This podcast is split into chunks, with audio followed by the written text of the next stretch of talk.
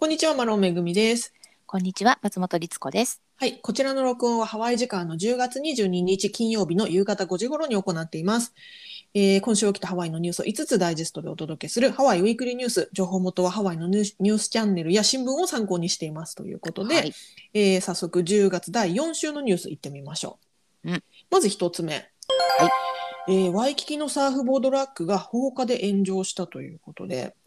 ちょっとね、はい。物々しいニュースですが、はい、えー先週末の17日日曜日の午前11時15分ごろ、ワイキキのモアナサーフライダーとワイキキ交番の間の小道にある、えーサーフボード置き場で火災が発生したということで、サーフボード約600枚枚が、えー炎上したほか、近くにあった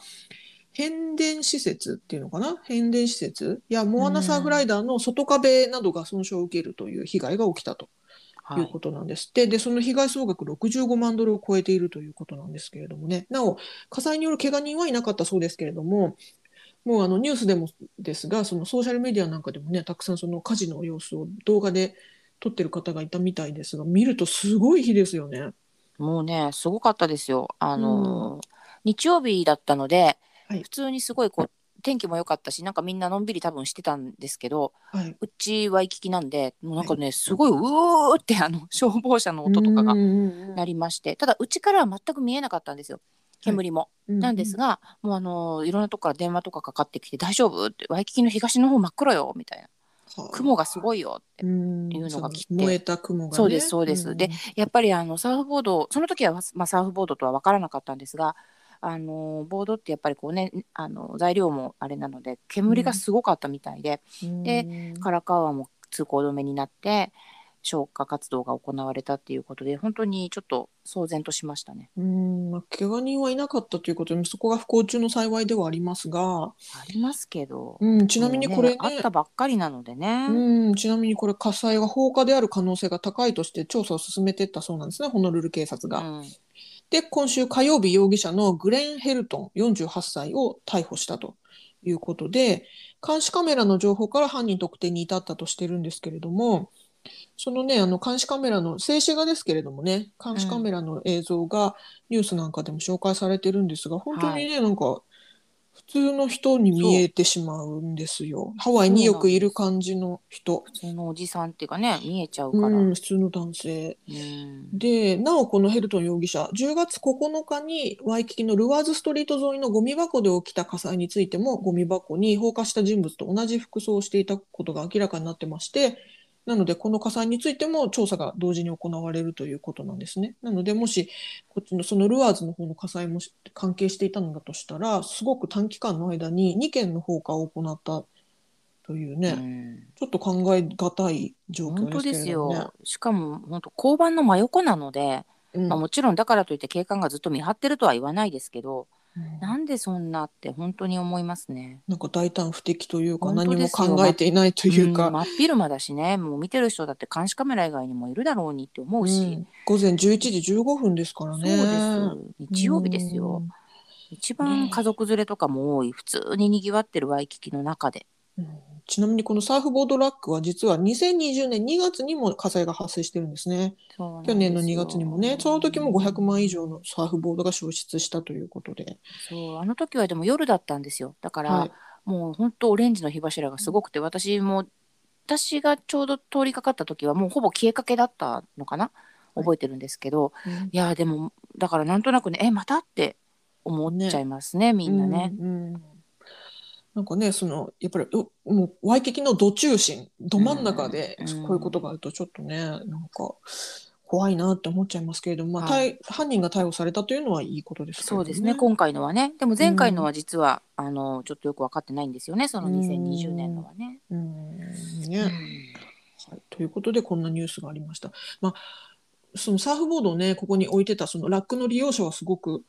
もうショックでしょうね。そうですよ。なんかね結構貴重なボードが置かれていたりとか、うんそうそう。思い出のボードとかねあそうなんのですよね。結構知り合いでも本当にシェイプしたばっかりのうん。数日前に置いたんだっていう人とか、あーかわいそう。うん、あとあの近くのサーフレンタルサーフボード屋さんに、はい。あそこに本当置いてたんだけどなくなっちゃったから借りに来たよっていう人が結構いたみたいでなんかそれ聞くのもいろんな意味でなんかねも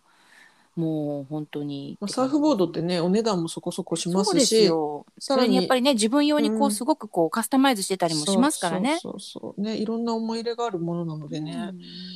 いやということでこちらが一つ目のニュースでした。はい、次二つ目のニュース参ります。えオアフ島で大規模なイベントなどの規制緩和が進んでいるということでニュースが伝えてます。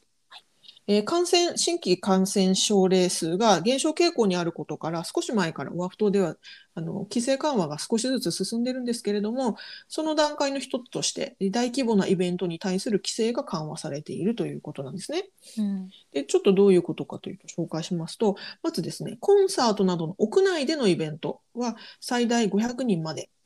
えー、ワクチン接種済みの人のみ、人のみ、えー、参加できると。で、キャパシティは50%までと。で、えっ、ー、と、会場では水だけ、えー、水だけが提供できる。その他の食べ物とか、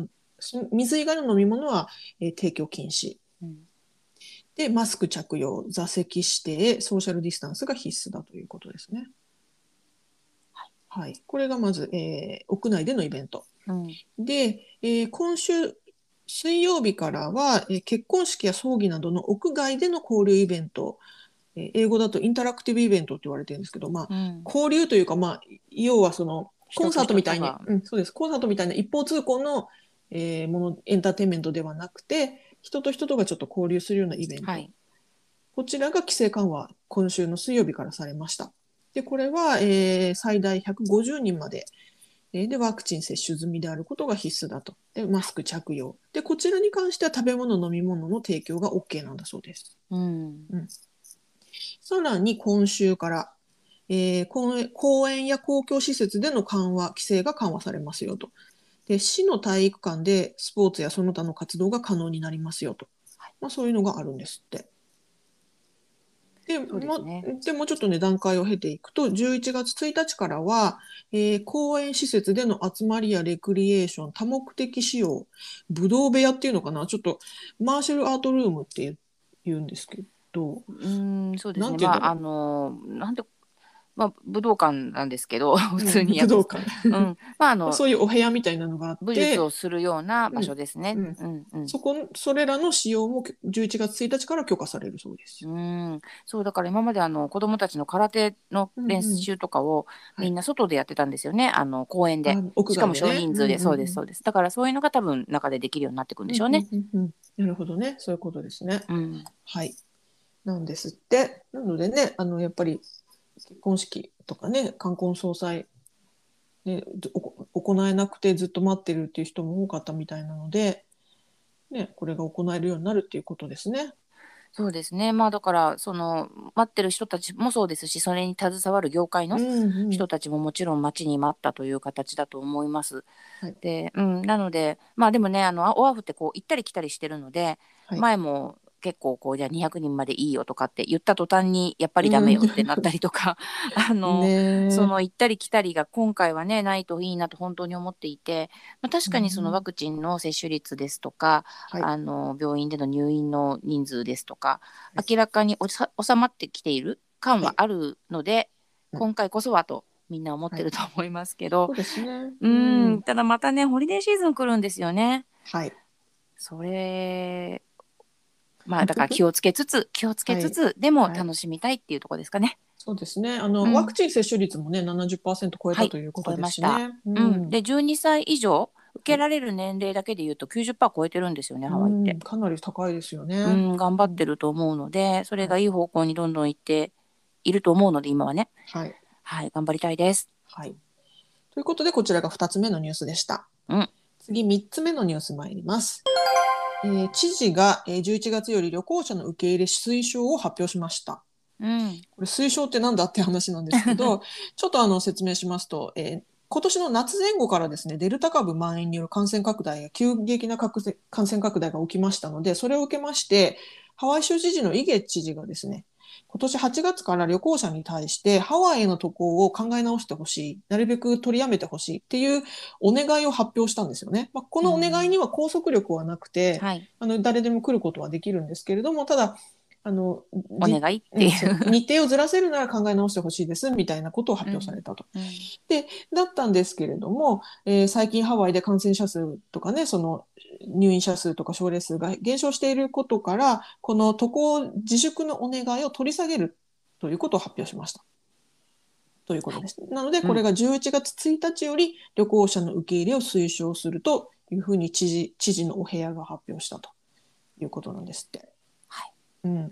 えー、井口知事、今週火曜日にコメント発表しまして、えー、11月1日よりハワイを、えー、ごめんなさい、11月1日よりワクチンを接種した旅行者やハワイ住民がハワイを訪問することを歓迎したいというふうにコメントして、ワクチン接種済みの人はハワイへの不要不急の旅行を再開できますよっていうふうに発表したと。で、これが、えっ、ー、と、まあ、そもそもね、その、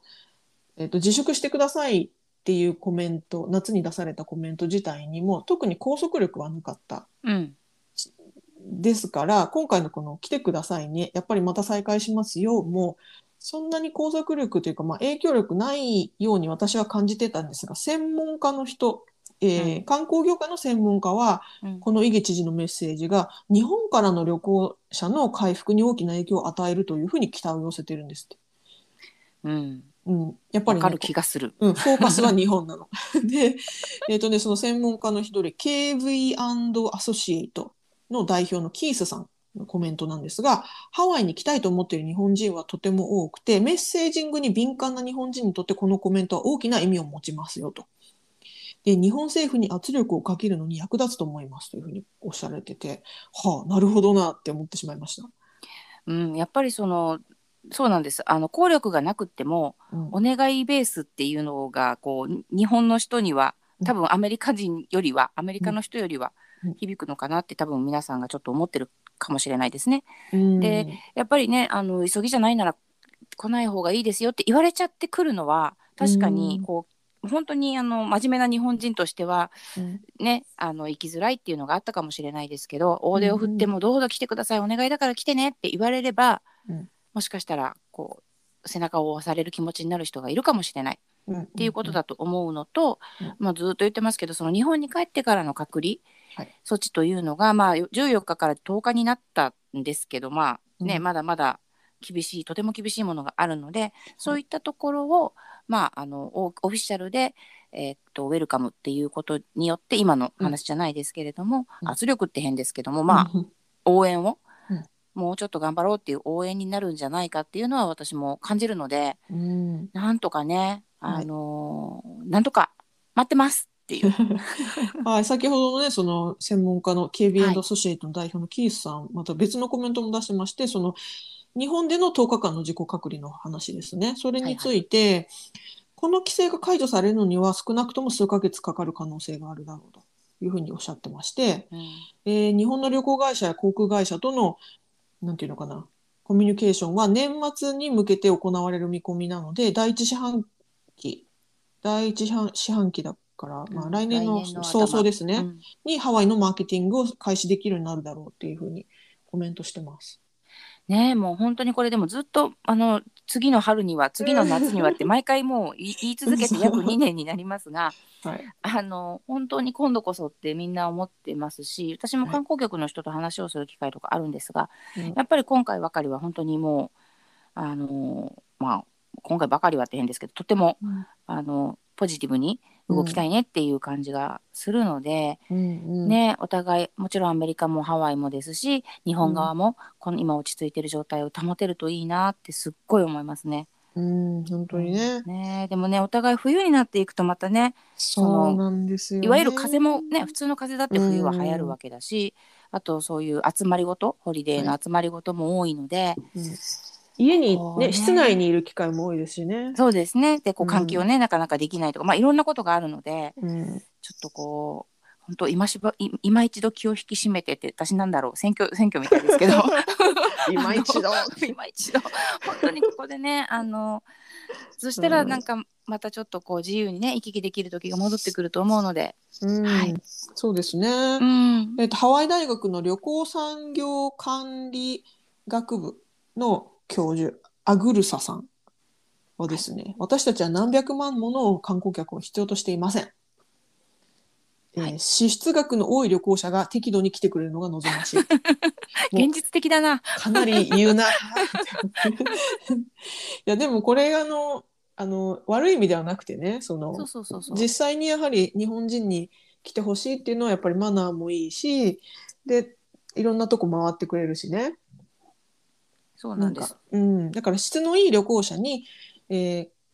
あの来てほしいと。やっぱりねそのオーバーツーリズムっていうあのなんていうのかな、はいその地元が処理しきれない量の、えー旅行者が来てしまうのもそれはそれで問題だからやっぱりねその、えー質のいい旅行者になるべく来てほしいですよそのために日本のマーケットっていうのはすごく大事ですよっていうことですね。はい。もう本当に何回もこのニュースでも言ってますけど、うん。私取材で回ったりしている中で、はい。本当にみんな日本のお客さんを心待ちにしてくれています。はい。うん、だからあの前に来た時よりも優しくしてもらえるかもっていうぐらい あの本当に日本のお客さんは良かったってあの、もう本当に待ってるよって、はい。みんな言ってます。ですね。はい、うん。もうちょっとですかね。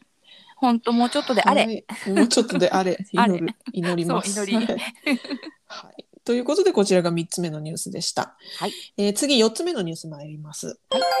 えーマウイ島でレンタカーの規制を検討していると、えー旅行者数の調整のためであるというふうに、えー発表されました。はいえーこちらね先ほどのねオーバーツーリズムの話とも関わるところなんですけども、はいまあ、今年春からですねハワイ州全体特にマウイ島ではレンタカー不足によるレンタカー料レンタカー料金の大幅な高騰が起きてましてそれがまうんあかなりの問題になってたんですけれども、まあ、現在はレンタカーの車両数も増え増やされてまして次の旅行シーズンに向けてえカフリ空港あのマウイ島のねカフリ空港近くのレンタカー待機場では多くの車が準備状態にあるという状態なんだそうですが一部の議員、えー議員さんはですね現在マウイ島でのレンタカーを規制しようという動きがあるんですって。うんでマウイ島ではかねてよりコミュニティで処理しきれないほどの旅行者が押し寄せ押し寄せてしまう。いわゆるオーバーツーリズム、こちらが問題視されてましてこちらのニュースでもね何回かあの、はい。花花の方にね、うん。あのすごく小さな集落の方にたくさんの人が訪れちゃって大変だよみたいな話を紹介したこともありましたが、まあこちらのオーバーツーリズムが問題視されてまして、えーそれの改善策というか対策としてレンタカーの数を規制することでリゾートではない地元コミュニティを訪れる旅行者の数を制限したいという狙いがあるということなんですって。うんでレンタカーレンタカー規制の推進派の一人マウイ郡議会の議員さんのパルパルティン議員さんこちらの方のコメントなんですが、レンタカー利用数の上限を設けることで少なくとも車の台数を把握することができると、でえー島のインフラが処理できる量に制御することが可能だというふうに言ってます。はいうん、また別の議員さんのケース、ケース議員。こちらの方のコメントですと、ハワイ旅行への需要の高まりに対し、これまでは常にその需要に合わせて、より多くの空港ゲート、多くの車、多くのホテルのお部屋っていうものをどんどん提供してきたんだけれども、しかしここで姿勢を変えて、供給の方に需要を合わせるべきではないかと。うん。いうことだそうです。ね。まあ本当にさっきのニュースとつながまさにつながってると思うんですけど、はい。やっぱり特にマウイ島はそういう花みたいなところがあったりとかあと何回も本当に言ってますけどねレンタカーが足りないからシャトル出す出さないみたいな問題もあったりですとかうん、まああの特にいろいろ問題というかがあるところでもあるので、うん本当にこう観光でねもちろん観光で成り立ってる島というところではハワイ州全体どこもそうなんですけれども、うんそのバランスをねどうしていこうかっていうのがやっぱりこの特にパンデミックを経てある意味これをきっかけに考え直すっていうところもあったのかなって思いますね。うん、私も本当そう思いました。あの一旦そのパンデミックで人があの旅行者がすの数がすごく減った。うん、で今年の春ぐらいから春休みぐらいからねガーッと一気うにん、ハワイ旅行ブームになって、はい、ね、あのアメリカ本土からの旅行者が増えた。うんでその時にあのいろいろなねそのオーバーツーリズムの問題が、はい特にマウイ島で顕著になって、はいでせっかくお金をかけてすごい高い料金を払ってレンタカーを借りてももう渋滞に1時間2時間はまってるとかもうホテルから出られないとか、そうういうことが結構起きていたようでそうなると結局その旅行体験自体が旅行のハワイ旅行の全てのね体験自体がやっぱりそのちょっとこう最高なものじゃなくなってしまう。ううん、そうなんですよ。それね、マウイだけじゃ、マウイはもちろん顕著なんですけど、はい、多分ね、オアフでも同じ感じのことを感じた人いると思うんですよね。うん、だから、バーって来たのはいいけども、どこのレストラン行っても並んで、しかも入れなかったりとか、うん、ね、やっぱり。いろいろこうフラストレーションをたもし貯めてしまう、はい、せっかく旅行に来たのに。な,、ね、なんかね、クレームを考えて帰ってしまうぐらいだったら、本当にいい状態のハワイを提供したいって思うのは、あのとても大事なことだなと思いますよね。はい、そうなのでこの島のインフラを保つためにとかそのね島のインフラを保つためにインフラが処理できる旅行者数に抑えた方がいいんじゃないかっていう議論は、うん、あのなんていうかな旅行者の満足度を高めるという意味にもつながっていると私は思うのでおっしゃる通り、ね、ここのねあのなんていうのかなじゃあどれぐらいまでだったらいいのっていうところをねしっかりとこう割り出してそうですそうです、うん、だって意地悪で来ないでって言ってるわけでは決してなくてやっぱ来ていただきたいし、うん、来て楽しんでもらいたいから、うん、そのためにはキャパシティがやっぱりこうだよっていうなんか、ね、あんまりその観光のキャパシティって今まで考えなかったかもしれないけど島全体としてね、うんうんうん、でもやっぱりここに来てさっきの話にもあったように来る人の数に合わせて何もかも増やすのではなくて、あるものに対して来られる人の数を制限することでそこにいる人の満足度が上がれば、うん、ね、また次に来てくれるわけだし、うん、やっぱりねいい方の相乗効果というか、うん、いいサイクルに入っていきたいですね。う、ん、はい、そういう流れになるといいなと思いますね。はい、本当そう思います。はい、でこちらが4つ目のニュースでした。では次、はい、最後5つ目のニュース参ります。はい。ここクレータートレイルの修復が完了したということで。はい。完了するですね。ごめんなさい。うんうん、えー、約3年間にわたりまして、約6000時間かけて行われてきたココクレーターステアーズハイク。こちらね、あの、通称ココヘッド、ココヘッドって呼ばれてるんですけれども、うん、正式にはココクレーターステアーズハイク。こちらのハイキングトレイルの修復作業がようやく終わりを告げるということで、